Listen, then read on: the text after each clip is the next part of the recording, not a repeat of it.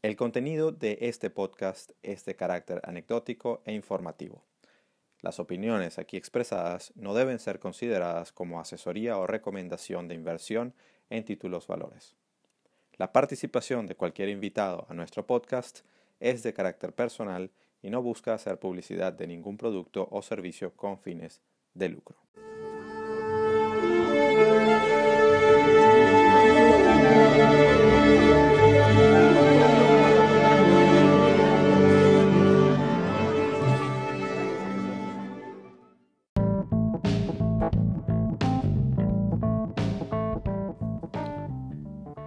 Bienvenidos a Trading en Serio, tercera temporada.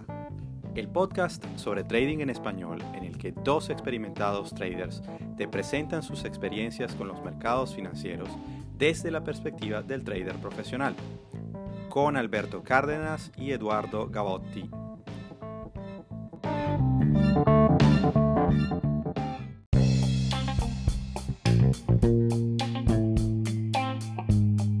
Trading en serio es traído a todos ustedes gracias al patrocinio de nuestros socios comerciales. Si tienes una marca, producto o servicio y deseas anunciarlo en este espacio, comunícate con nosotros a través de nuestras redes sociales.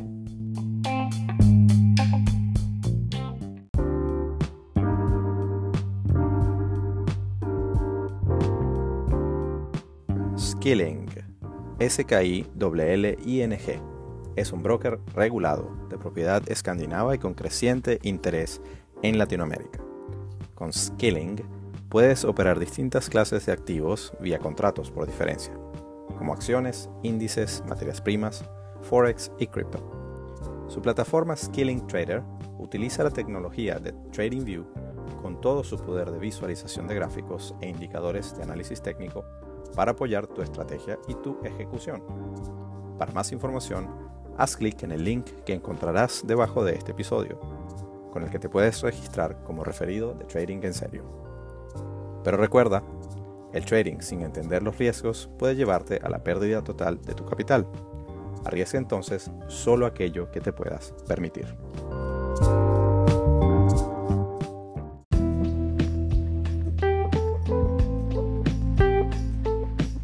Y Trading en serio llega a ustedes gracias a Safe Centro de Estudios en Inversión Financiera, tu opción para formarte con todo lo que tiene que ver con los mercados financieros globales, tanto en temas de inversión como en temas de trading de operativas de corto plazo.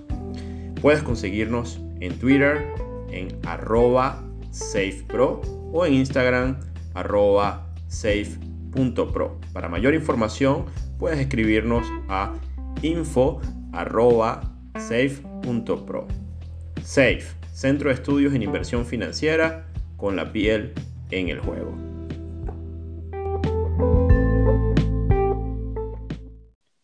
Eduardo, mi pana, ¿cómo andas? Señor Alberto, eh, dichosos los videos que lo escuchan. ¿Cómo está usted? Bien, vale, coño, discúlpame que te dejé embarcado la semana pasada. Eh, los escuchas deben saber que el que embarca soy yo, siempre, en, cuanto a la continuidad de los capítulos. Eduardo siempre está ahí como muy disciplinado y muy organizado. Y como una, como una vieja fastidiosa en la ventana para dónde está de la organización del podcast y todo. Pero bueno, este, ya me regañó antes de que empezáramos a grabar esto.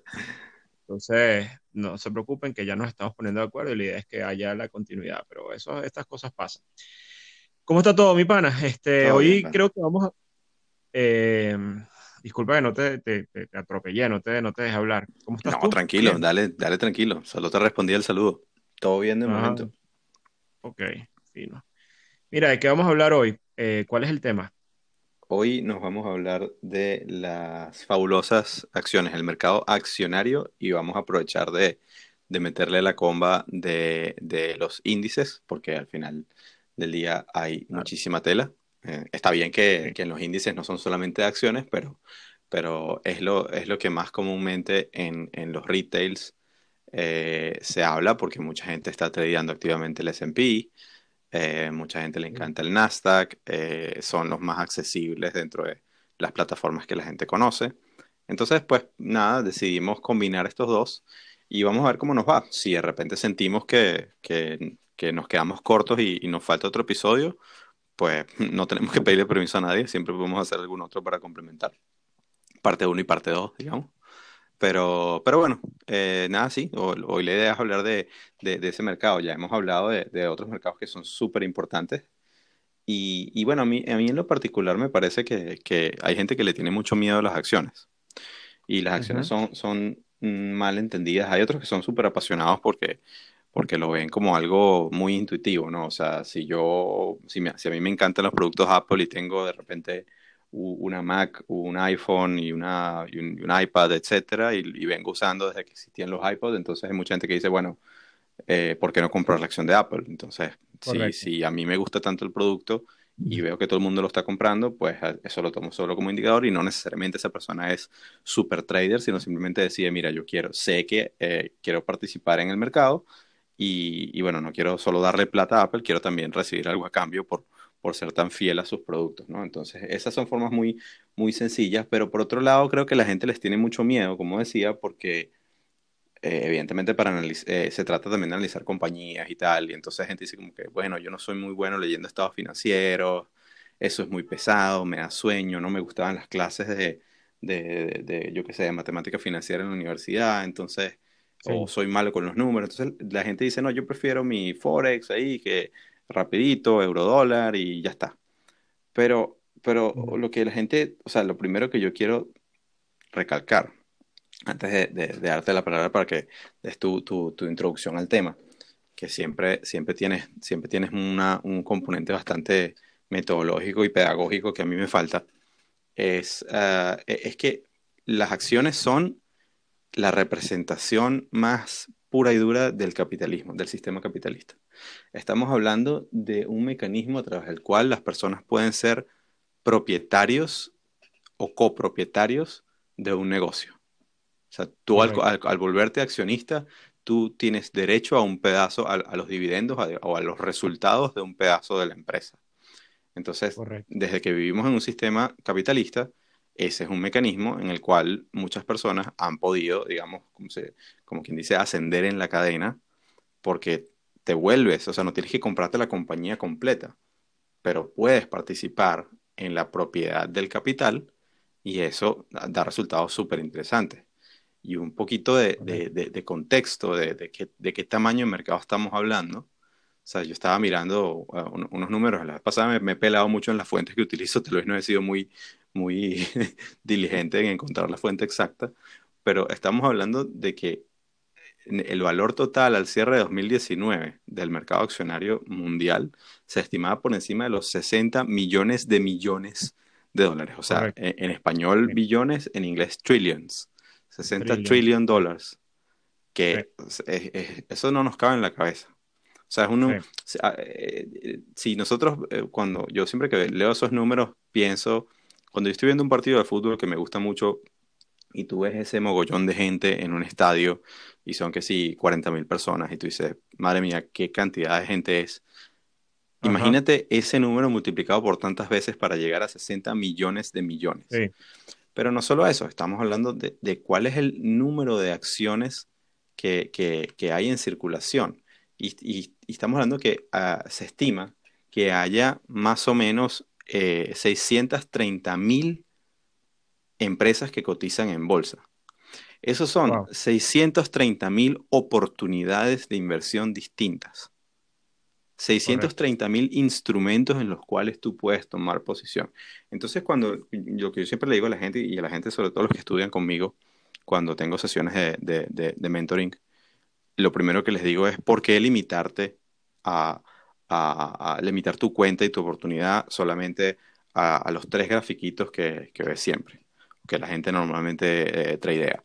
Yo entiendo que muchas veces te vuelves especialista y, y de repente sí, te, sabes todas, todos los, los, puntos débiles y fuertes de un instrumento en particular, pero tienes que saber, cuando, o sea, cuando te dice, mira, hay 630 mil distintas oportunidades para tú pegarle, eh, eh, es algo que, que, vale la pena mirar. Por otro lado, tú me dices, bueno, pero ¿quién, quién coño tiene tiempo de mirar 630 mil instrumentos? Pues allí es donde entran, digamos, los procesos en los cuales tú haces filtros y vas viendo cuáles son los que te interesan. Evidentemente no vas a De repente no vas a tradear acciones de Kazajstán, pero sí puedes tradear acciones, evidentemente, de Estados Unidos, Europa, China, etc. Eh, y, es así, o sea, de, fíjate que de los, de los 60 millones de millones de dólares que hay en acciones, cerca de 25 son solamente en Estados Unidos. Eh, y eso te, te, da un poco la dimensión de, de, lo brutal que es y, la, y, la, y, y, cualquiera que le pregunta, de hecho cuando está viendo la lista, bueno, el segundo debe ser quizá la Unión Europea. No, el segundo en la lista es China, lo cual te dice por qué, por qué eh, eh, esos dos titanes son tan grandes. Entonces, es un mercado fascinante donde hay mucho, mucho que mirar y, y que es tan cambiante, porque luego no solo eso, no es que en el mercado, por ejemplo, en Forex, a menos que surjan nuevas monedas, las monedas son las que son, los países son los que son, mientras, que las compañías y las acciones van incorporándose cada vez más en el tiempo. Y hay otras que van desapareciendo, etcétera. Entonces eso le da un dinamismo quizá único, ¿no? Total, total. Yo, bueno, me, me gusta mucho ese intro que lanzaste. Eh, estoy de acuerdo. Yo creo que las acciones son, eh, mira, de siempre es como el, tú lo dijiste, es el símbolo de los mercados por excelencia. Eh, cuando uno ve las películas y, desde antes de uno entrar en los mercados de chamo, lo que uno recuerda es Wall Street, eh, Wall Street 1, Wall Street 2, estas cosas de Hollywood, de los brokers y todo esto. Y al final cuando ves ahí gente comprando y vendiendo acciones y siempre hay una historia alrededor de una compañía y los medios siempre eh, alrededor de todo esto la, gran información gira alrededor de, estos negocios, porque al final del día, la verdad es que esa es la máquina del crecimiento del capital, del capitalismo, de la economía, eh, del sistema que tenemos este, global y, además, además la cuna de la innovación, ¿no?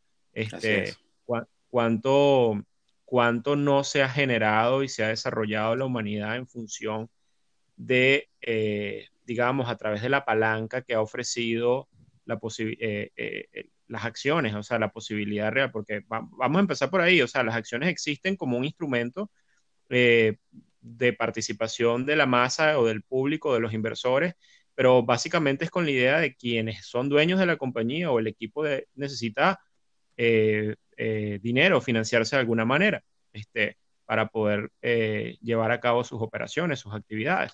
Y una opción eh, como lo pueden, eh, eh, como ya hemos hablado, puede ser emitir deuda, donde no tienes que, que, diluir tu capital, este, y tienes, bueno, es una obligación con gente o tienes un dinero, le pides un dinero, un préstamo al banco, una compañía, o, o, por otro lado, eh, las compañías cuando nacen o están comenzando o lo que sea, eh, tienen un perfil de riesgo elevado, pero eh, hay gente innovadora que quiere desarrollar productos y todo ese tipo de cosas, a lo mejor no, no obtienen los financiamientos típicos como los de la banca y tienen que recurrir, por ejemplo, a inversionistas que sean capaces de apoyarlos metiendo dinero, pero participando también en el equity de la compañía. Entonces puede haber una, digamos, una participación eh, accionaria privada. Y también luego, después, más adelante, se va a otra fase, que es la fase de la que estamos hablando ahora, donde las acciones ya son públicas,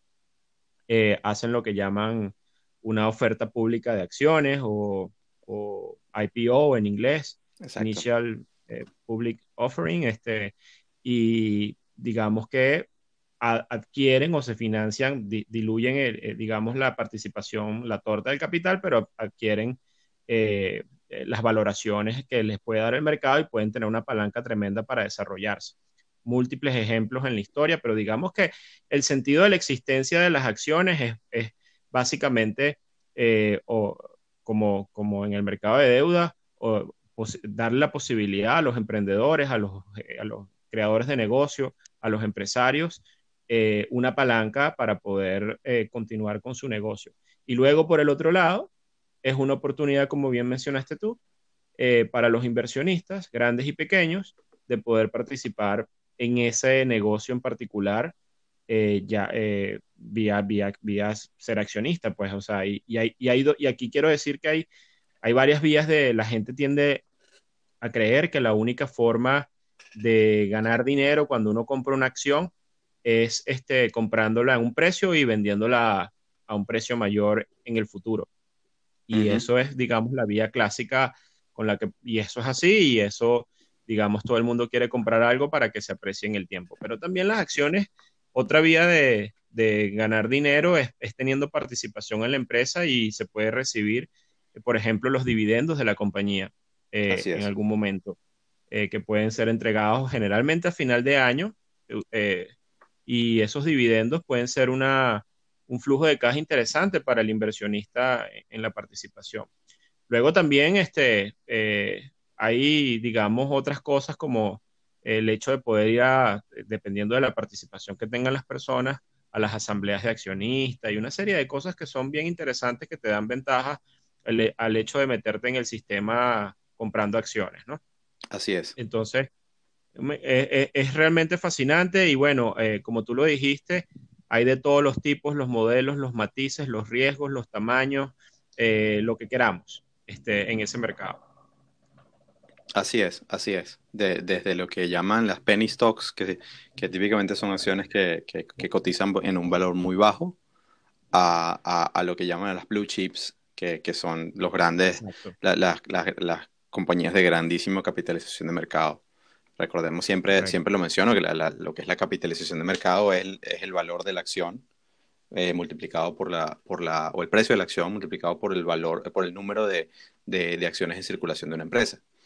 Y, y, y, allí es, donde muchas veces se paran también precisamente en los grupos. Luego tienes la clasificación por sectores y, y, en ese sentido te permite mucho hacer el filtro para, para evaluar eh, las que te gustan y de verdad que el, el, mercado accionario es, eh, eh, mucha gente lo llama el, the gift that, keeps giving, o sea, el, regalo que, el regalo que no para de dar.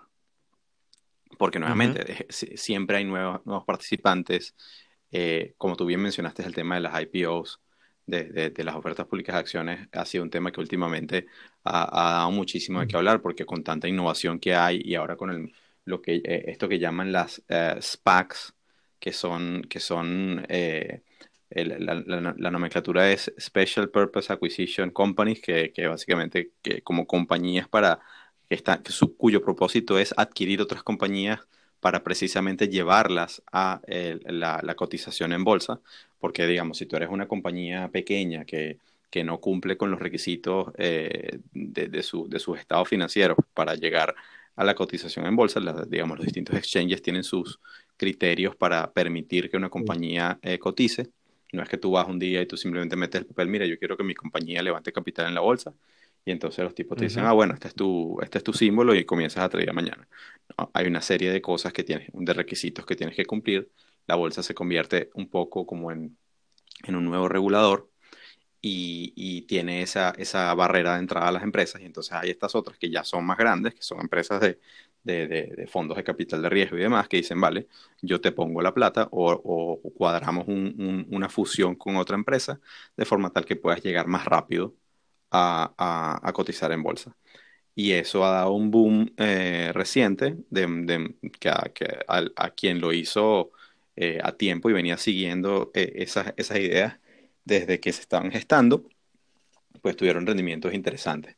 Pero luego, evidentemente, con ese tema de las IPO, lo hemos mencionado eh, en, episodios anteriores, hay que tener bastante, bastante cuidado porque, como siempre decimos, eh, los mercados tristemente están plagados de conflictos y, y, uno tiene que saber identificarlos para no caer en trampas. En, en, otros episodios yo hablé del caso de Uber y el caso de muchas de esas otras tech startups que que, bueno, el mismo caso de Tesla lo hemos mencionado también, que, que las valoraciones parecen ridículas porque los números, digamos, de, de, las ventas de la empresa, digamos, los estados financieros de la empresa no necesariamente reflejan algo que soporte eh, esas valoraciones.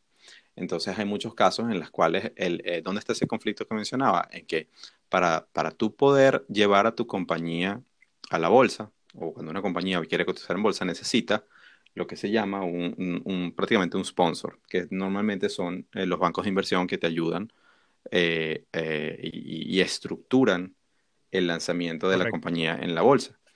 Y, y, ellos tienen, ellos no lo hacen de gratis, ellos tienen el incentivo de que, de que esa empresa, el precio de, de cotización, es decir, la valoración que alcance para, para el precio inicial al momento de cotizar en bolsa, sea el más alto posible.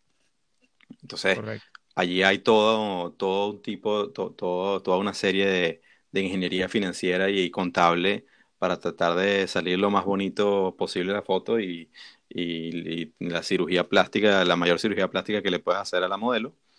Y, y después cuando sale al mercado, pues entonces resulta que la chica se paró frente al fuego y se le derritieron las prótesis y todo lo demás, entonces se, viene, se viene abajo todo, le quitan los tapes y se viene abajo todo y después empieza a verse la realidad.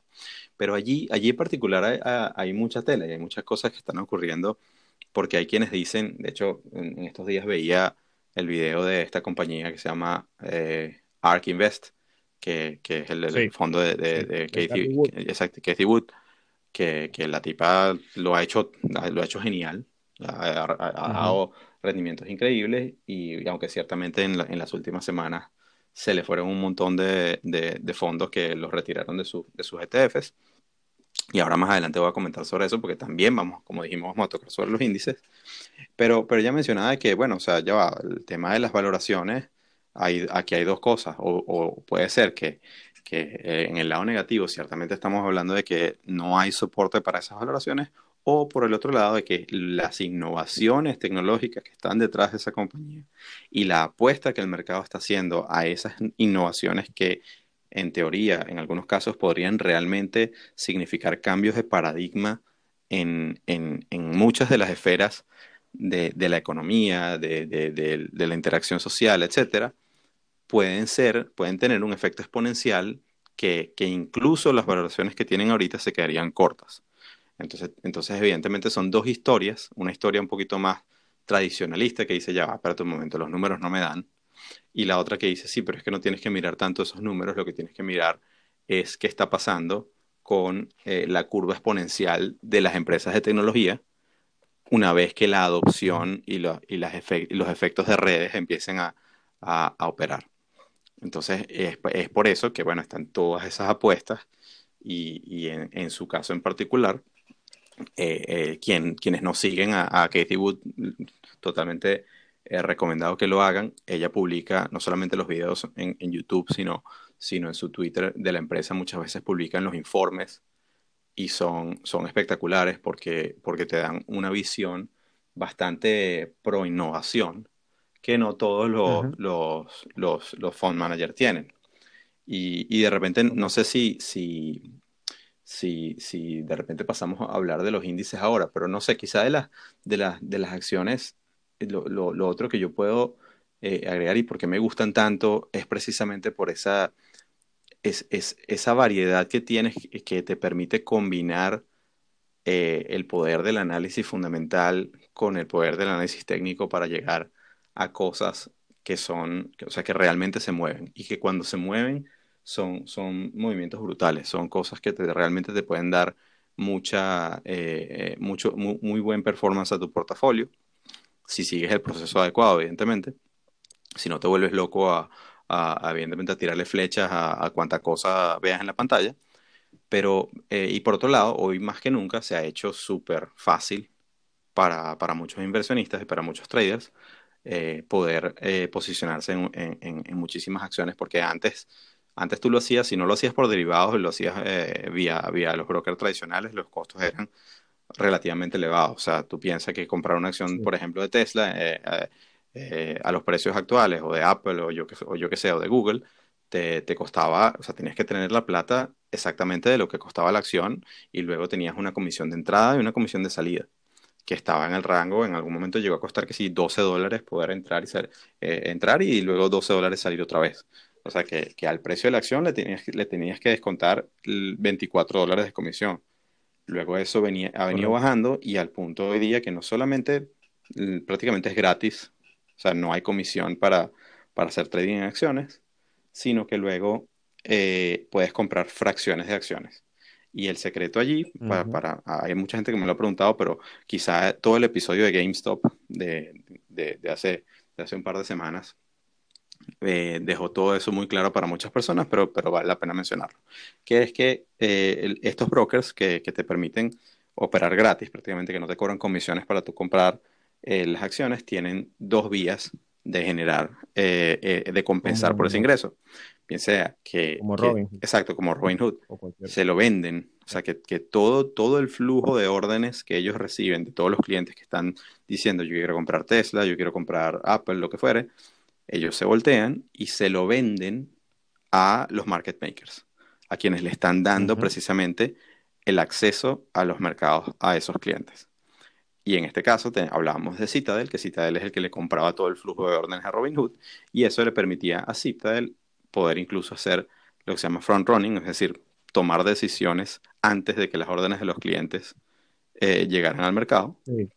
O, si no lo hacían, porque realmente eso es ilegal, pero si no lo hacían, por lo menos podían, podían decir que tenían otras otras estrategias de hedging distintas antes de, ejecutar. Al final del día le sacaban, le sacaban el queso a la tostada igual.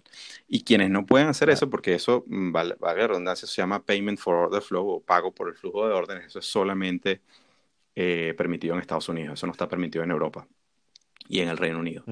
Eh, pero las empresas entonces en Europa y el Reino Unido, ¿qué hacen? Le dicen, vale, yo no te cobro por hacer trading en acciones, pero, pero tus acciones, tú, si tú aceptas los términos y condiciones, yo las puedo prestar eh, para, para, que otros hagan short selling, y, y yo, pero yo no te pago nada del, de lo, de lo que, del interés que yo recibo por prestarlas. Entonces, eh, entonces tu, tu, tu, cartera o lo que tu, tu, tu custodia se la prestan a alguien para que esa persona pueda hacer short selling eh, el broker le cobra a, esa a la persona que le prestó un interés diario y todo ese ingreso es para, el broker. Entonces, eso ha permitido que muchísimas personas puedan eh, prácticamente operar gratis. Y luego el tema de, la, de, las fracciones de acciones es porque así como tú, tú no estás, antes tú ibas, tú necesitabas operar con un broker que tuviera el acceso directo al exchange, a la bolsa. Y entonces cuando tú comprabas la acción, decía, por ejemplo, Alberto Cárdenas está comprando Apple, y entonces mandaban la instrucción y en la bolsa estaba documentado y el registro que Alberto, Alberto Cárdenas es el propietario de tantas acciones de Apple. Hoy día no es así. Con estos nuevos, con estos nuevos mecanismos, lo que resulta es que dice, vale, Alberto Cárdenas le está comprando acciones de Apple a través de el broker, yo qué sé, vamos a ponerle Robinhood. Entonces, en la bolsa lo que dice es Robinhood está comprando acciones a nombre de sus clientes. No, el nombre de Alberto Cárdenas no aparece por ningún lado. Dice a nombre de sus clientes. Entonces Robinhood agrega las órdenes de Alberto, las órdenes de Eduardo, las órdenes de yo que sé, de quien sea, las agrega todas y se va como Robinhood a comprarlas en el exchange. Y entonces eso le da, le permite comprar como si fuera un solo, eh, un solo participante lograr economías de escala en ese momento, recibir en teoría mejor precio, en teoría porque bueno, si le vende todo a, a Citadel, ahí, ahí, ahí, es donde están esas, esas contradicciones, pero al final del día tú te vuelves simplemente un beneficiario final de la operación, pero tú no eres el propietario de la acción. Hay mucha gente que no sabe eso. Hay gente que cree que dice, no, sí, bueno, yo soy accionista de Apple y entonces yo puedo agarrar y decirle a Robinhood que me transfiera la custodia de esas acciones y eso no necesariamente es así porque las acciones no las tienes tú, las tienen ellos. Entonces, eh, eh, pero bueno, ese es el, otra vez, ese es el costo real de pagar, eh, que hay que pagar para poder comprar, la, yo que sé, 20% de una acción o, o, 10% de una acción o incluso 1% de una acción en lugar de pagar el precio completo. Sí, en, estos esquemas nuevos de, de, entre comillas, democratizar el acceso, este, para sobre todo inversionistas o, o traders pequeñitos, pues que eh, desean, eh, que, no, que no tienen un capital importante y que esto son ha sido una vía válida, pero que, bueno que lo mencionas porque tiene sus, sus pros y sus contras. Pues. Así es, bueno, esa palabra democratización siempre suena súper hermosa, ¿no? Es como que eh, es precisamente como la endulzan, pero en realidad es democratización con una cuerdita. Por, eso lo puse entre comillas, exactamente. Así es, así es. Así es. Y, y, bueno, hablábamos de, de Cathy Wood y, de Ark Invest. Y, creo que de repente ahí está el buen salto, a menos que no sea Alberto, si tienes algún otro comentario sobre las acciones y antes de pasar a hablar de, de nuestros amigos los índices. Bueno, mira, antes de hablar de los índices, te iba a preguntar si, eh, qué compañías seguías tú. Yo, por ejemplo, eh, yo no sigo tanto a las compañías, pero sí sigo a algunos gestores que son gestores que tienen en su cartera compañías, este, empresas. Eh, por ejemplo, uno clásico es Warren Buffett.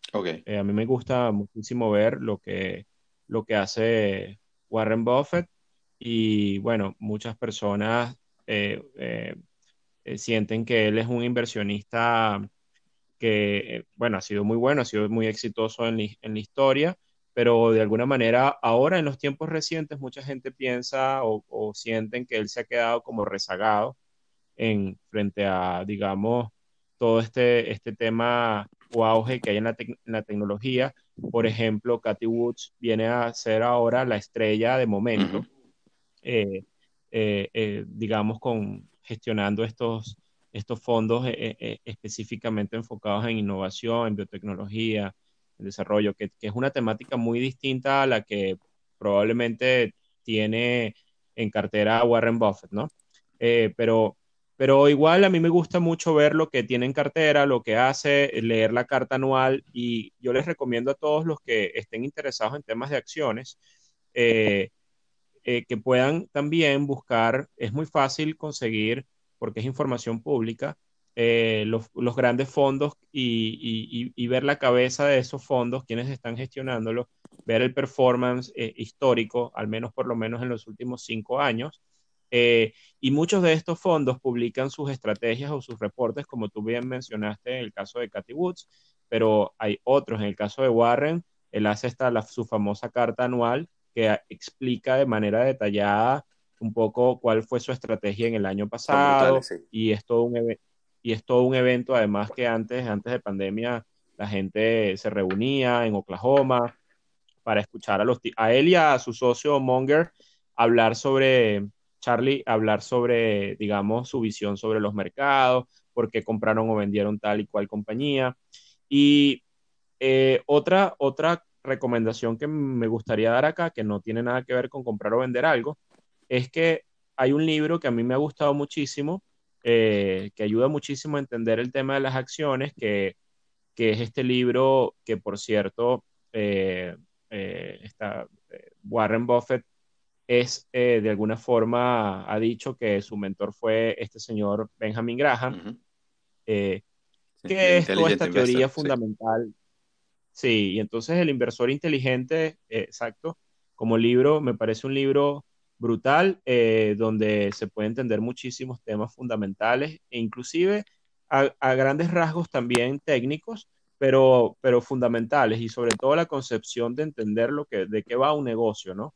O sea, de por qué entender eh, el negocio es tan importante cuando uno decide meterse a comprar una, acción o tener una participación en una compañía. Entonces, ese libro en particular me parece excelente para tener una perspectiva del tema accionario. Eh, y bueno, hay muchísimos más, o sea, hay miles de libros, pero, pero la verdad es que... Pues, este, ¿Sabes qué es lo que pasa, Alberto? perdona que, te, que, te, que pues, pues, me, me, despertaste un poco la, eh, se, me había, se me había agotado los comentarios y este tema lo, le diste un giro interesante porque eh, me parece que, antes de, responder tu pregunta, obviamente, que, que, lo vamos a decir en un momento, pero este tema de, de, de acciones mucha gente lo confunde como que, bueno, si estás comprando acciones, entonces eres un inversionista y no eres un trader. Y, y no necesariamente, o sea, cuando hablamos de Warren Buffett, Warren Buffett no es un trader, Warren, Warren Buffett es un inversionista. Entonces, eh, tú, puedes, tú puedes tener los dos approaches las dos aproximaciones con el mercado accionario. O sea, tú puedes comprar eh, para, para, largo plazo y puedes manejar un portafolio de largo plazo, como puedes hacerle trading al mercado de acciones tal cual como, lo, como operas tú el, el resto de tus mercados. O sea, eh, yo, yo cuando en nuestro, en nuestro episodio de la primera temporada donde hablamos del, proceso que sigue cada uno, yo, yo le comenté que en mi caso yo, yo manejo un, un, portafolio que dependiendo de la volatilidad que hay en los mercados, uno puede transitar o transicionar, no sé si es correcto decirlo así, o transitar de, de, de ser portfolio manager a ser más trader. Porque evidentemente tú quieres, tú quieres participar en función de cómo vaya el oleaje, tú no, no vas a, o sea, es como que eh, el ejemplo que damos, imagínate que la, eh, la, fiesta pone la música romántica y tú te pones a saltar como un loco. O sea, no tiene sentido. O, o, o, ponen el rock pesado y tú quieres bailar pegado. No tiene, o sea, tienes que ir en, en, en concordancia con cómo vaya la volatilidad. Entonces, e, en, ese sentido es como, es como, es, como yo, pero eh, y el caso de Warren Buffett es totalmente diferente. O sea, la empresa Berkshire Hathaway no es una empresa que necesariamente se trader, trading, perdón, es una empresa que pues, básicamente compra eh, compañías. O sea, los tipos tienen más de 5% de propiedad de Apple. No estamos hablando de tres, de, tres churupos. Pero muy válido las recomendaciones, solamente que quiero hacer el inciso de que se puede hacer trading con acciones. O sea, el mismo approach que, que, toma una persona en, en, los otros mercados que hemos discutido, con los commodities, con, con el Forex, con, con, con Fixed Income, etcétera, lo puedes hacer con, con acciones. Lo que pasa es que tienes que saber cuándo y cómo. Eh, o sea, una de las cosas más fastidiosas, es, perdón, para pasar esa idea, una de las cosas más fastidiosas es que, otra vez, no sepas en cuál bando estás en, en, qué momento, si estás en el bando del inversor o del trader. Si confundes eso, tu cuenta lo va a sentir muy mal. Correcto, la mayor, hay muchos traders que terminan siendo inversores por, por, el, por, las condiciones de mercado. Sí. Eh, y, y, y eh, eh, la verdad es que esa diferenciación es muy, muy importante, la que tú estás marcando. Y, yo creo que, nuevamente, pero las herramientas son válidas, ¿no? Para el trader también. El trader puede tener una estrategia que use no solo elementos técnicos, sino también fundamentales. Eh, y, tomar en cuenta temas de valoración y todas estas cosas, y el approach puede ser incluso de corto plazo. Eh, pero el, te decía que quizás ya para aterrizarlo al tema del trader, eh, lo interesante, eh, la gente cuando va a buscar el vehículo en el cual hacer trading, más allá del tema fundamental, obviamente es entender su volatilidad. Y hay una variable muy importante que es este, lo que llaman el beta de la acción, eh, que es, digamos, esa, esa correlación que puede tener la acción contra su índice de referencia en la medida en que ese beta es mayor, eh, en, teoría la acción es más volátil o digamos tiene más desplazamiento en función de lo que hace el mercado en líneas generales o el índice de referencia, que ya vamos a ir para allá. Eh, pero digamos que si eres un trader que quieres dinamismo, buscar cosas de corto plazo, eh, etcétera. Bueno, ahí obviamente estás buscando algo de volatilidad, tienes que ver el tema del beta y una variable muy importante que la mencionaste al principio es la capitalización de mercado de la compañía, que es una también una función de, yo diría hasta de la misma volatilidad, aunque no siempre es así, pero, pero digamos que mientras más grande es una compañía, más capitalización de mercado tiene, eh, en teoría debería ser menos volátil que las compañías que tienen un capital mucho más pequeño, moderado o, eh, o, pequeñito que puede ser movido por cualquier institucional de manera eh, violenta. Sí, es así. Es como mencionabas tú con el tema de, de eh, lo conversábamos, no sé si era en el capítulo de, de, renta fija o el de, los, o, el, o, el, o el, de Forex, que digamos, el, la fuerza que necesitas para mover una montaña de ese tamaño, pues es mayor y, y por eso cuando se mueven, pues, pues crean efectos que pueden ser hasta sistémicos por el peso que tienen dentro de los mercados. Pero en cambio las compañías que, son más, digamos, penny stocks o más pequeñas, están sujetas a, muchísima volatilidad. E incluso cuando se hablaba del Bitcoin inicialmente, no, que eso es muy volátil, todavía lo sigue siendo. Una de las cosas que sorprende es, es cuán volátil viene siendo por la, eh, eh, a pesar de la, de la gran capitalización de mercado que ha venido eh, adquiriendo. Es decir, la volatilidad no, ha, no parece haberse suprimido tanto, pero ya ese es otro animal. No comparemos Bitcoin con acciones. Eso, eso de hecho es otro planeta. Y el planeta cripto o, el, sistema cripto lo vamos a tocar en otro capítulo. Yo sé, la gente que está... Vean, es que no sabes cuánta gente me ha escrito para decirme que hablemos de cripto. Increíble. Claro, como es lo que está ahorita sonando, pues entonces... Pero, pero pido paciencia, paciencia que vamos a llegar para allá. Pero, pero bueno, de, tu pregunta sobre qué compañía sigo, mira, otra vez, yo, yo, yo el, proceso que yo utilizo es un proceso en el cual yo voy revisando un watch list eh, todos los meses y ese watch list lo, lo, lo voy, es cambiante y hay algunas posiciones que tengo de uno o tres meses, otras que si no me sale bien pues la corto rápido y en este momento, sin, sin dar muchas luces de mi, de mi portafolio, estoy viendo el, el el play de, fin de COVID, o sea, el de la reapertura del mundo. Entonces estoy viendo algunas, algunas posiciones en aerolíneas, este, conjunto con algunas posiciones en, en, medios de pago y en banca, porque con el tema de la subida de las tasas, a pesar de que, de que, ciertamente eh, es, eh, afecta, afectaría en teoría negativamente a muchas de, de esas empresas que, que deberían tener valoraciones muy altas o que están muy endeudadas, para los bancos es brutal. O sea, para los bancos es, es un, mayor tasa, para los bancos es, bueno. Entonces, estoy, muy favorecido estoy, viendo eso por allí y también estoy viendo, hay unas acciones que, que, que, han, que han resultado mm, mm, mi amor con, con, Te Quiero y todas las luces, que son en la parte del sector de construcción y, y, en particular de los metales de construcción como el acero. Ha habido unas acciones espectaculares en, la, en, en las últimas tres semanas que estoy muy contento con, con, esa, con esos resultados este, y bueno, nunca, nunca está de más eh, mirar algunas tecnológicas, pero, pero honestamente, honestamente le tengo mucho respeto porque me falta mucho entender precisamente, por eso leo tanto a la gente de Ark Invest, porque todavía me falta mucho enterarme bien de, de, esos temas de innovación, porque en muchos casos quedo como que, bueno, no sé, no estoy seguro. Caso, mm, lo hablamos cuando nos vimos en Caracas. O sea, Tesla yo prácticamente la enterré. uno de los tipos que me preguntó, no, ¿qué opinas de Tesla? Yo dije, mira, yo no la opero. Y tanto no la opero que yo me he quedado por fuera de toda esa fiesta.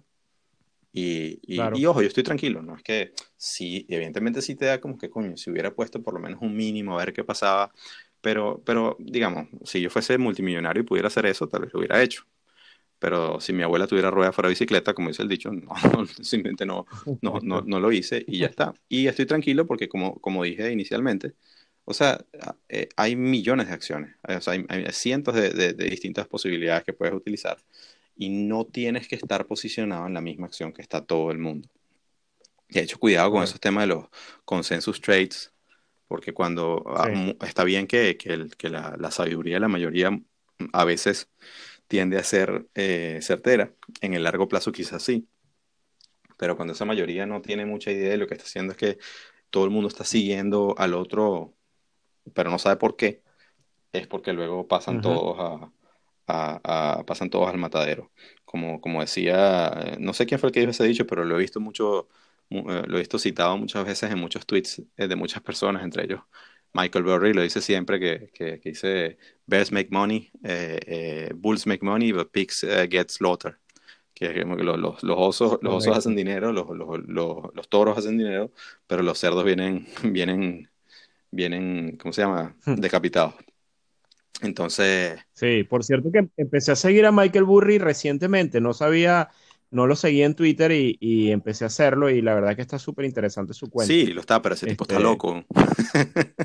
no, a ver, el tipo es muy interesante, Pero, se ve que el tipo realmente es un, es un intelectual que, que, aparte de las perlas que tira sobre los asuntos de mercado, hay algunos cablecitos ahí que no están muy, que no están muy bien puestos, pero... Pero bueno, ojalá y a mí se me soltaran esos cables para tener el mismo éxito que ha tenido el pana.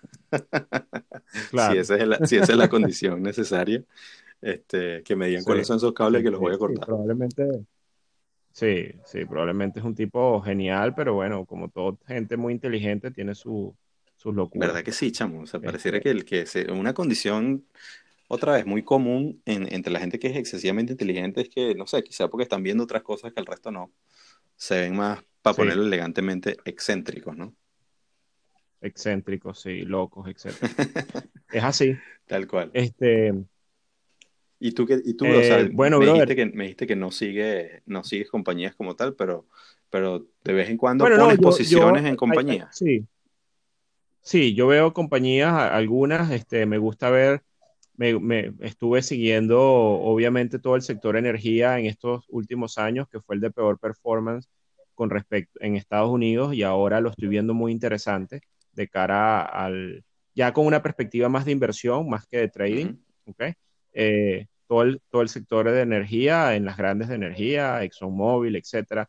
Exxon, por cierto, era, fue durante un tiempo, hace algunos años, la, la acción más importante del mercado americano y eso fue desplazado por la tecnología. Así es. En, en, en, en estos últimos años también, donde Apple, Amazon, este, Google eh, destronaron estas compañías clásicas de capital en el mercado y da muestra un poco de los cambios en los ciclos, de los cambios, del impacto en la innovación, etcétera, ¿no? Y, y un, un, ejemplo dramático e interesantísimo también de analizar es el caso de General Electric, que históricamente cuando uno lee los libros de acciones y la, la teoría y estas cosas, General Electric era como el, la acción símbolo histórica del mercado americano. Sí. Eh, es, una de las, es una de las más antiguas además. Y y había un dicho que decía, como le va a General Electric, le va a la economía o al mercado. Es así. Eh, y la verdad es que esa, esa, correlación se perdió hace un tiempo, este, porque um, General Electric ha, ha, ha, sufrido y ha vivido unas crisis importantes en, en, en los... Y bueno, parece que se quedó un tanto rezagada nuevamente con los temas de innovación. No sabemos si va realmente a resurgir, revivir, pero es bien interesante ver cómo, cómo los mercados son dinámicos y van cambiando los, los líderes o, las, o las referencias eh, de las que todo el mundo puede hablar en un momento, eso de repente cambia y empiezan a surgir nuevos actores. Eh, y ahora, recientemente, la gente habla, pues, nuevamente lo que tú dijiste, de Tesla, de, de, las, de las, grandes tecnológicas, eh, al menos en el nivel de, a nivel de acciones, es lo que está en la palestra. Pero, nuevamente, el universo es inmenso y esos cambios es bien interesante observarlos porque, bueno, como eh, si hay, si, digamos que esos, eh, yo creo mucho en que las compañías pueden reinventarse y pueden haber oportunidades ocultas en medio de situaciones en donde lo que brilla, quizás ya, una vez que brilla, es ya la fase de participación pública evidente, donde todo el mundo este, está participando, está viendo, valga la redundancia, lo que está pasando allí, pero probablemente hay toda una serie de negocios de los que nadie habla y que pueden ser las joyas más adelante. Bueno, que, que, que se pregunte cualquiera quién, quién había visto eh, la acción de GameStop antes de lo que pasara la semana pasada. No con esto estoy diciendo que GameStop va a ser la joya de la corona, pero, pero otra vez estoy más, estoy seguro que mucha gente no, no sabía ni de la existencia de esa gente. Y, y, ahora, y ahora todo el mundo que sigue los mercados sabe que es GME, sabe que es AMC, sabe que, o sea, ahora son cosas que ya están en el top of mind de muchas personas porque se volvió, hay toda una narrativa, y hay, pero no solo eso, también hay cambios interesantes. O sea, Amazon sí. compró AMC. Eh, luego tienes, eh, tienes eh, GME eh, o GameStop tiene todo la, el tema de, de, tornarse, como dijiste tú, de reinventarse hacia la parte de distribución digital. Y hay un montón de, de, de IPOs que vienen en, en, en, la parte de los juegos. Y, y cada vez vemos que el, los juegos son cada vez más adictivos. Y como ahora tienes la conexión de internet que vuela. Y, y ya, o sea, yo me acuerdo que yo jugaba Nintendo con mis vecinos este, ahora nadie se mueve de una casa a otra a jugar Nintendo, a jugar PlayStation, lo que fuera, todo es en línea. Correcto. Y pasan horas, Correcto. o sea, el tema de Fortnite y todo esto, o sea, son... O sea, yo me quedé pegado en el PlayStation 1, o sea, de hecho, yo tengo, yo, yo tengo el, el hace, me compré el, el, anécdota, ¿no? Paréntesis que no tiene nada que ver con estamos hablando, pero anécdotas o cosas. Yo me compré hace poco cuando renové mi teléfono, de hecho creo que fue ju justo antes de que nos viéramos en, en Caracas la vez pasada, y venía con un deal que venía con un PlayStation eh, 4, creo. 4 o 5, ya no me acuerdo. Qué Todavía bien. está en la caja, chamo. no okay, lo he sacado okay. de todo este tiempo. Creo que la, la, la, la Bueno, pero sacáselo a tu chamo por lo menos. No, precisamente, ¿no? Coño, la, no. precisamente la paternidad no me ha dejado y coño, tiene apenas tres añitos. No quiero, no quiero ponerle un PlayStation. no, le pongo un PlayStation a los tres años y ya está, se le olvida hasta el nombre. Claro, claro, claro. Pero bien. sí, está en la caja. Mira, si alguien lo quiere, que me, que me escriba. Tú sabes que, tú sabes cambiar, bueno, eh, esa, eso está, eso está cool y la verdad es que ha ido evolucionando todo de una manera dramática. Yo me puse el otro día a buscar cuáles eran las compañías que habían tenido el mejor performance histórico de los últimos eh, 15, 20 años, algo así. Y descubrí, por ejemplo, cosas interesantes. Eh, eh, una de las compañías que más ha rendido en el mercado es Domino's Pizza. Este, claro. Y hay otra que se llama, que se llama, que también es muy importante, eh, que hace las bebidas, Monte, Mon, Monster. Monster fue una locura. Yo, este, yo, todavía no entiendo cuál es el modelo de negocio de esa una gente. Una locura. O sea, yo, yo recuerdo que yo, no, yo esa una, era una de esas acciones que yo decía, no, esto no puede ser, esto, va, esto tiene que caer en algún momento, no lo entiendo. No veía, o sea, los números eran brutales, pero yo decía, pero ya va, o sea, estos panas tienen que estar en, en, una cuestión de, no sé, de lavado de dinero. Y cuando te pones a ver, estaban en todo. O sea, los sponsorships de todos los deportes. Era como una especie de Red Bull. Sí. Y luego en, todas las fiestas había y por haber de todo el planeta, ahora todos los tragos son con energy drinks. Y, correcto. bueno, esa fue otra, otra Tesla para mí, nunca la compré. cada vez que, veía para, o sea, siempre tenía mi watchlist y, y cada vez que veía que mm, de repente para comprar sentía que estaba persiguiendo una vela verde gigante y decía, coño, no quiero ser el último en entrar y, la cosa continuaba subiendo. Lo mismo me pasaba, aunque en esa sí puse una posición porque me, salió casi que de primera en un análisis de, esos mensuales que, hice, pero la vendí muy temprano, que se llama Lululemon.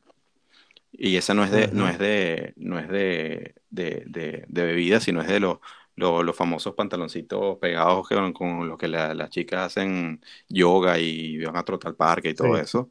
Hubo un boom gigantesco y esa cosa solo iba para arriba. y, me fue increíble con esa acción, pero siento que la, en ese momento todavía estaba como que afinando el proceso y la vendí, la vendí muy temprano. Me hubiera quedado con esa posición a largo plazo y se hubiera vuelto fácilmente en la mitad del portafolio en algún momento, porque el, si, si, la buscan, el, el ticker es Lulu. Eh, van a ver una cosa, eh, o sea, de verdad que, que, que, increíble lo, lo, bien que le fue. Claro, se puso todo el tema de la moda fitness, y, bueno, como del comercio online y, y, tenían un buen producto y lo compró hasta, hasta la madrina, o sea, lo compró todo el mundo. Correcto. Entonces, eh, pero sí, Monster era, uno de esos casos que, que, que, bueno, que son, son, como, como le comentaba a muchas otras personas que hablan, sí, bueno, que Bitcoin ha sido el único activo que ha crecido y todo lo demás. Sí, muy bien. En otra vez, sin querer saltar a la parte cripto, está bien que, que ha sido el, que, el, el, activo que mejor se ha desempeñado año tras año, pero sobre todo en el periodo en el cual estuvo dormido por mucho tiempo, eh, tuviste, has tenido movimientos muy interesantes en otras cosas. Por ejemplo, o sea, cosas como Domino's Pizza durante la pandemia. O sea, tú hablas de, de, la contribución o el, crecimiento que tuvo Domino's Pizza, pero obviamente cuando toda la, lo que se llaman las COVID stocks, cuando todo el mundo estaba metido en casa, todo lo que era comida a domicilio eh, y servicios online, Zoom, todas esas cosas, o sea, pegaron un salto brutal. Sí. Eh, yo me acuerdo, yo compré una acción en, en Alemania que, que, es como decir, eh, se llama Delivery Hero, que es el servicio que, que, ellos son dueños básicamente de, todo, de todos los, los Uber Eats y, y, y, servicios de delivery en casi todo el mundo. Okay. O sea, ellos van comprando servicios de delivery en todo el planeta. Entonces, cuando lo único que estaba funcionando era el servicio de delivery, los tipos hicieron una subida increíble. Claro. O sea, luego, luego, luego me fui de, de, ambicioso y, y, le agregué a la posición justo en el tope y después tuve que cerrar la posición con mucho menos ganancia de lo que, de lo que inicialmente llevaba por, por, y, y, luego vino el segundo lockdown y no compré. y entonces la vaina se volvió a subir otra vez y coño.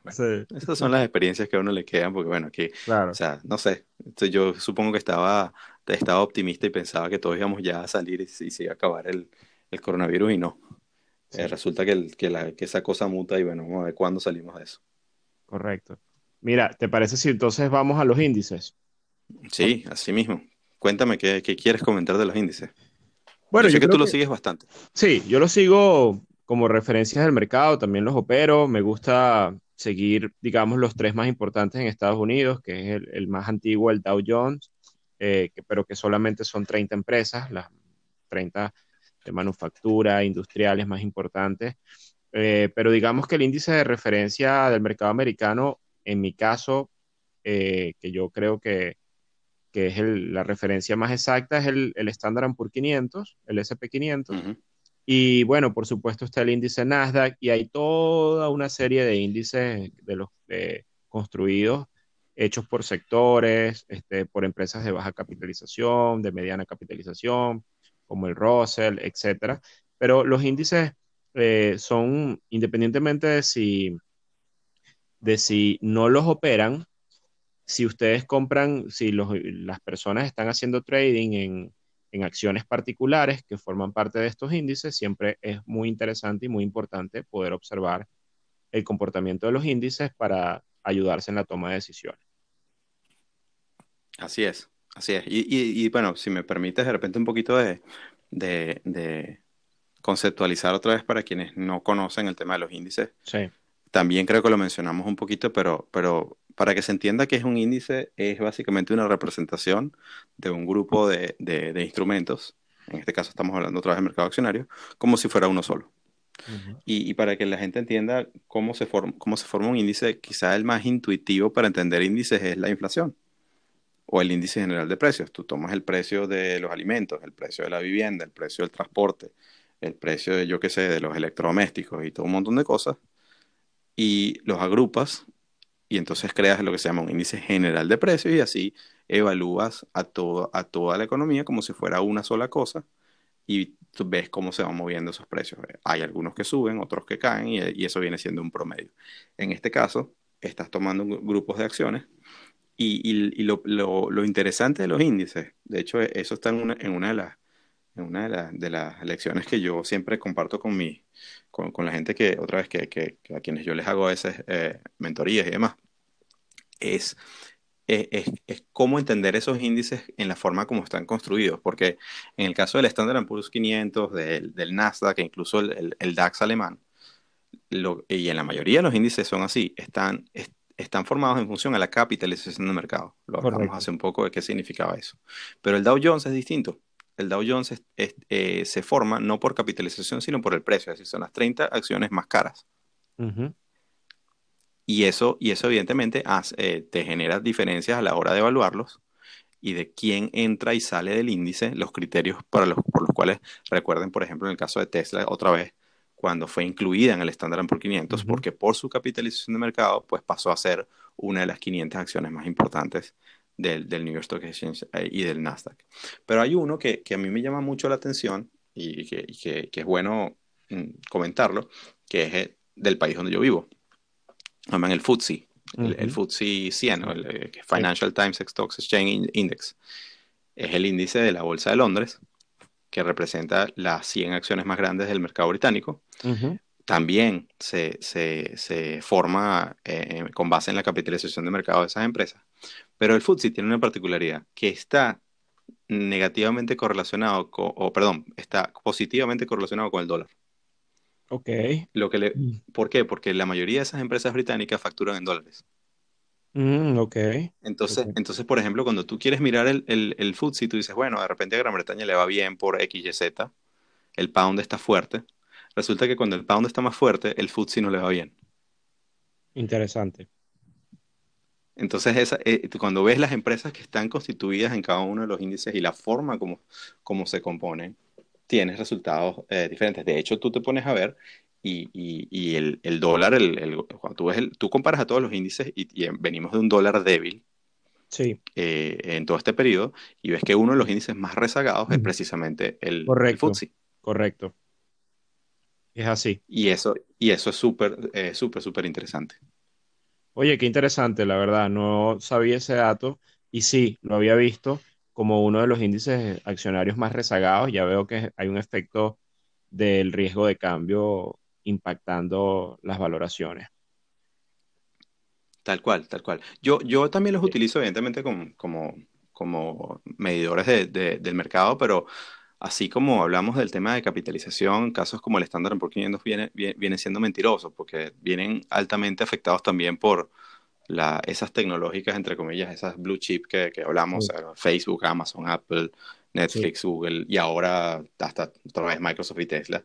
Entonces, si tú estás largo en el S&P, realmente estás largo en esas compañías. Si tú pones, Correcto. solapas, los gráficos de esos son idénticos. Es como cuando, cuando hablas del, del, del dólar index, hablábamos del dólar index y, y, que el, 50% es euro dólar. Entonces, Correcto. una forma de, de, tradearlo es básicamente tomas el componente más importante, las variaciones con el resto van a ser, o sea, es decir, el, el índice se va a mover hacia donde se muevan ellos. Y, y, mientras que de repente, por eso el Dow Jones, a mí me gusta más utilizar el Dow Jones, Dow Jones como benchmark.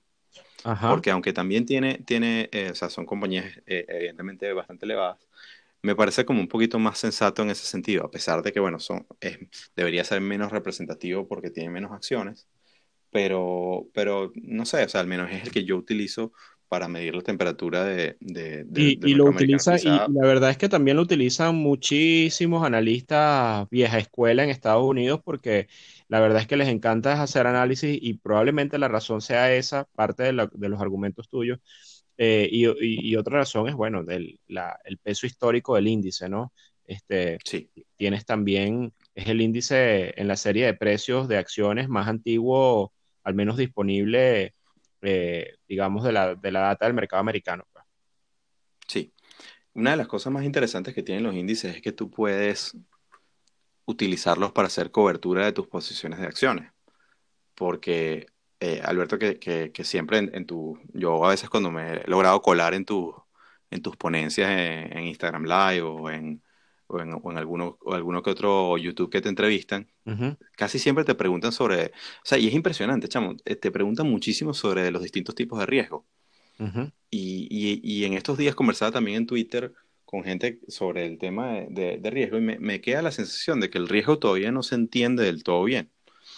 Entonces, cuando hablamos del, del, riesgo sistémico, que es el, el, el, riesgo exógeno, o sea, el riesgo que no, puede, que no es específico a una compañía, sí o, también se conoce como riesgo de mercado, tú puedes cubrirte de ese riesgo de mercado, por ejemplo, si tú estás eh, largo en una acción particular y calculas en función precisamente al beta que tiene, cuánto, cuánto pones una posición corta en el, en el índice para quitarte ese riesgo del mercado. En caso de que el mercado completo caiga por ese riesgo sistémico, de, que, de que te proteja la posición de inversión o de, o de trading que tienes larga en, en una acción.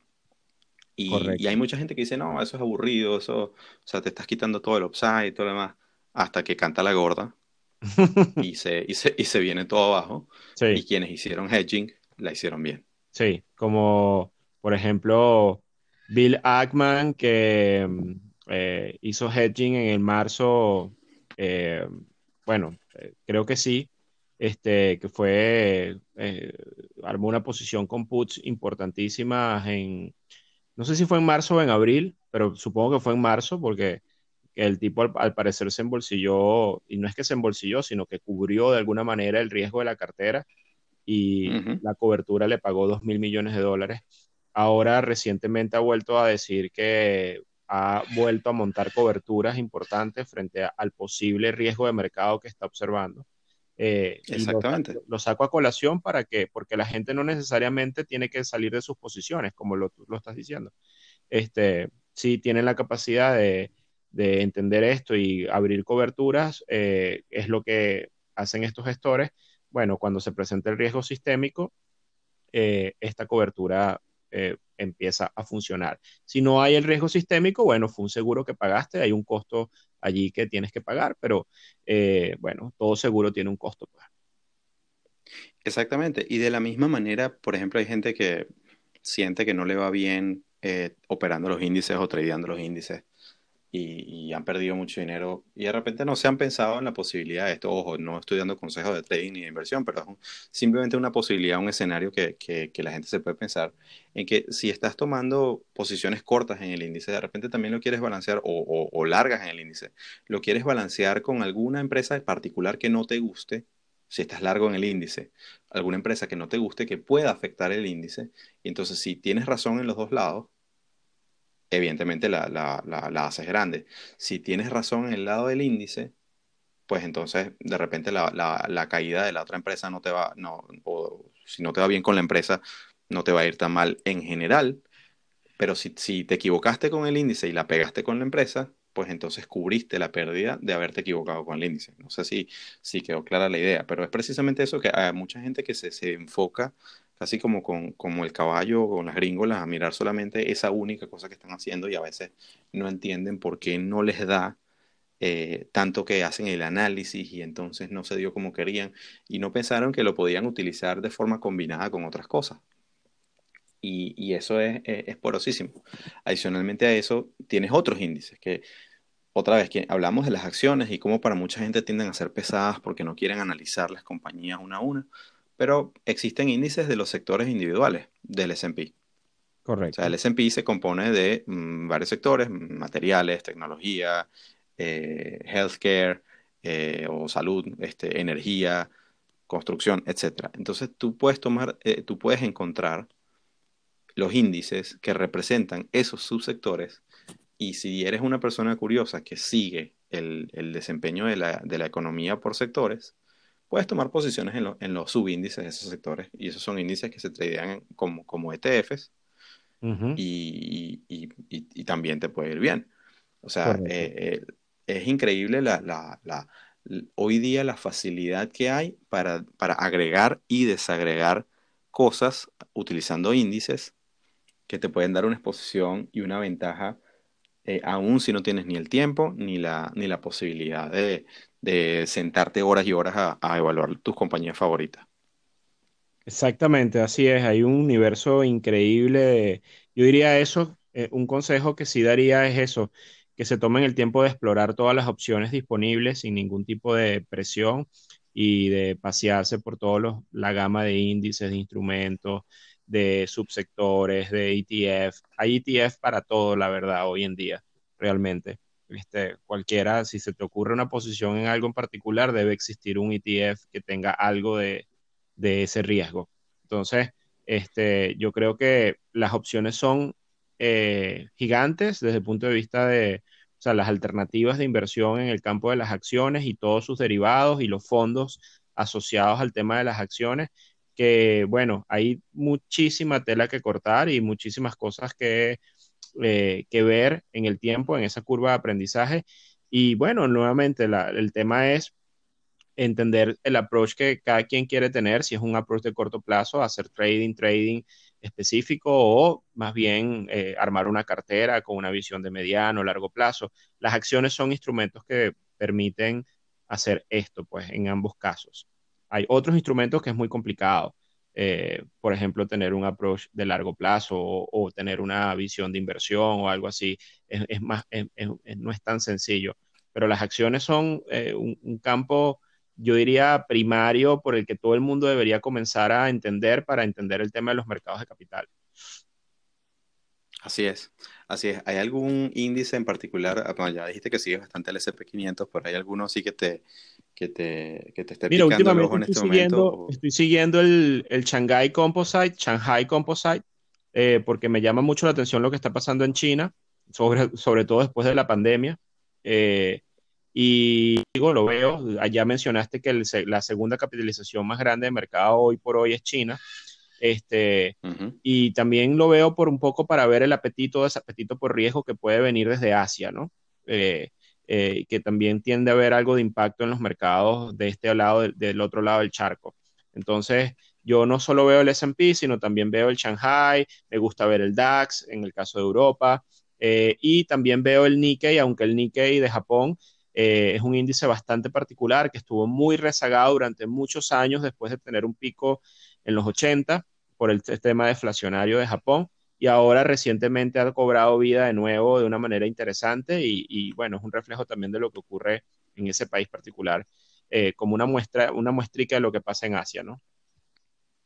Bueno, ya que estás viendo China, muévete un poquito en el mapa y mira el ETF de India para que, para que veas lo, bien que le ha ido. Debe ser una barbaridad, sin duda. Y, y, de, lo que hemos estado hablando de los mercados emergentes, de, lo que viene, o sea, el mogollón de gente que hay en India. Si, ese, si ese gigante continúa creciendo como va. Muchos dicen que va a desplazar a China, sí. al menos en, los ratios de crecimiento ya lo está haciendo y, y con las posibilidades interesantísimas que tiene con su población. Es así. Y la gente se preguntará, bueno, pero ¿cómo hago yo para, comprar e-, esas cosas? Y, y, quizá lo tienen ya en las plataformas que utilizan, solamente que no se han dedicado a ver qué instrumentos tienen y qué les ofrecen. Correcto. Obviamente, lean bien siempre los términos y condiciones, cómo, cómo se ejecutan, cómo lo están comprando, si es con CFDs y cuáles son los costos, si es de forma directa el ETF, si es de forma fraccional, o sea, eh, todos esos temas los tienen que tener bastante claro. No vaya a ser que vayan aquí corriendo después de escuchar el episodio, ponen trades y después digan, no, es que estos tipos me mandaron a comprar. Aquí no estamos mandando a comprar nada. Exacto. Como siempre digo, en su tarea, pero, eh, pero nuevamente, eh, este, este universo da para, para todos los gustos y colores. Y, tanto, tanto el punto de vista de las acciones, para quien sea más curioso, como de los índices, para quien tenga un poquito, quizá menos tiempo, o quien quiera tomar posiciones un poquito más largas son súper, súper interesantes. Yo estoy viendo, aparte de eso, aunque no es un índice necesariamente de acciones completamente, pero, pero es el, el, el CRB, que es el, el, índice de commodities de, de, de, de, Refinitiv. Sí. Eh, se, se, pinta bastante interesante, aunque sí. hay una, hay, veo una zona de, de, de, resistencia importante que si la pasa, adiós luz que te apagaste, o sea, esto se va al infinito. Sí, sí. Entonces, sí, yo creo que ese, ese índice te... inició una, un ciclo alcista de largo plazo muy interesante. Eh, después de haber hecho esos pisos, unos, un piso importantísimo en el 2020. Entonces, yo creo que, que, ahí hay una. Te, te, leí el tweet en estos días que lo, que lo, estaba, lo estabas mencionando. De hecho, don Alberto, te estás, veo que estás cambiando un poquito la postura. ¿eh? ¿De qué? ¿De qué en no, particular? Est est bueno, estaba, hay estaba, que cambiar. Estaba, estabas un poquito. No, está bien, eso, eso siempre bienvenido.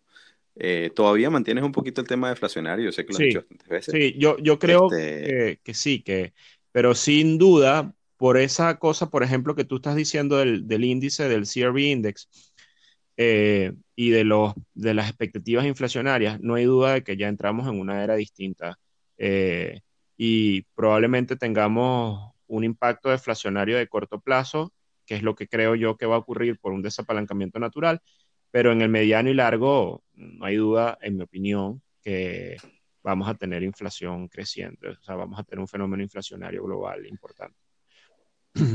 Así es, yo estoy más de acuerdo en lo segundo. Lo primero todavía, como siempre te he dicho, queda un poquito, uh -huh. veremos. Sí. Este, yo sigo net, net long, sí, sí, sí. pero, pero bueno, vamos a ver cómo, cómo, cómo, nos va. Siempre dispuesto, igual como te decía hace un momento en, en, broma, pero, pero es importante, lo que, lo que respondiste es lo correcto. Eh, hay que siempre estar dispuesto a, a, a cambiar el view. Claro. Eh, porque uno no sabe más que el mercado. Así Simplemente es. uno tiene que ser, decir, vale, si me equivoqué, me equivoqué. Si, si, el, si el, el mercado me está diciendo otra cosa, pues la cosa es para allá. Y, y, y quedarse pegado en, en, en, en, insistir te va a costar eh, mucho dinero. Uh -huh. Así es. Exactamente así es. Yo creo que con eso podemos cerrar el capítulo de hoy. Así es, brother. Y ha sido un capitulazo. Yo, yo me, me, me, lo he pasado genial. Yo también. Eh, gracias, gracias a ti por, por, por tan valiosa información como siempre. Y bueno, chamo, no vale, te me vale. pierdas, vale. Vamos a darle continuidad a esto, que la gente después. La... es que yo creo, ¿sabes qué es la cosa, Alberto? Que la gente no te escribe a ti para quejarse. A mí sí. Sí, bueno, pana, ya quedaste como la persona que va a atender todas las quejas ¿no? de trading en serio. Así que sí. no a mí me, me escribe, no, el, el, acá porque yo no le voy a responder eh, a nadie. Eso lo haces tú. es así, no, a ver, eh, obviamente como yo manejo las redes del, de, del podcast, eh, desde luego que me escriben a mí, pero hay veces que me han escrito incluso a, a mi Instagram personal y me dicen, Chavo, ¿y qué pasó con Trading en serio? ¿No hacemos capítulos? sí, sí, sí, sí, sí, a mí también, no te Le creas. damos las gracias a todas las personas que escriben, no, no dejen de escribir, por favor, Bien, claro. que, que si no uno se siente lo, solitario. Lo leemos todo, Eduardo responde, no. pero que, créame que yo lo leo todo también. Venga. Un abrazo a todos. Espero que les guste ese episodio también. Chao, Alberto. Chao.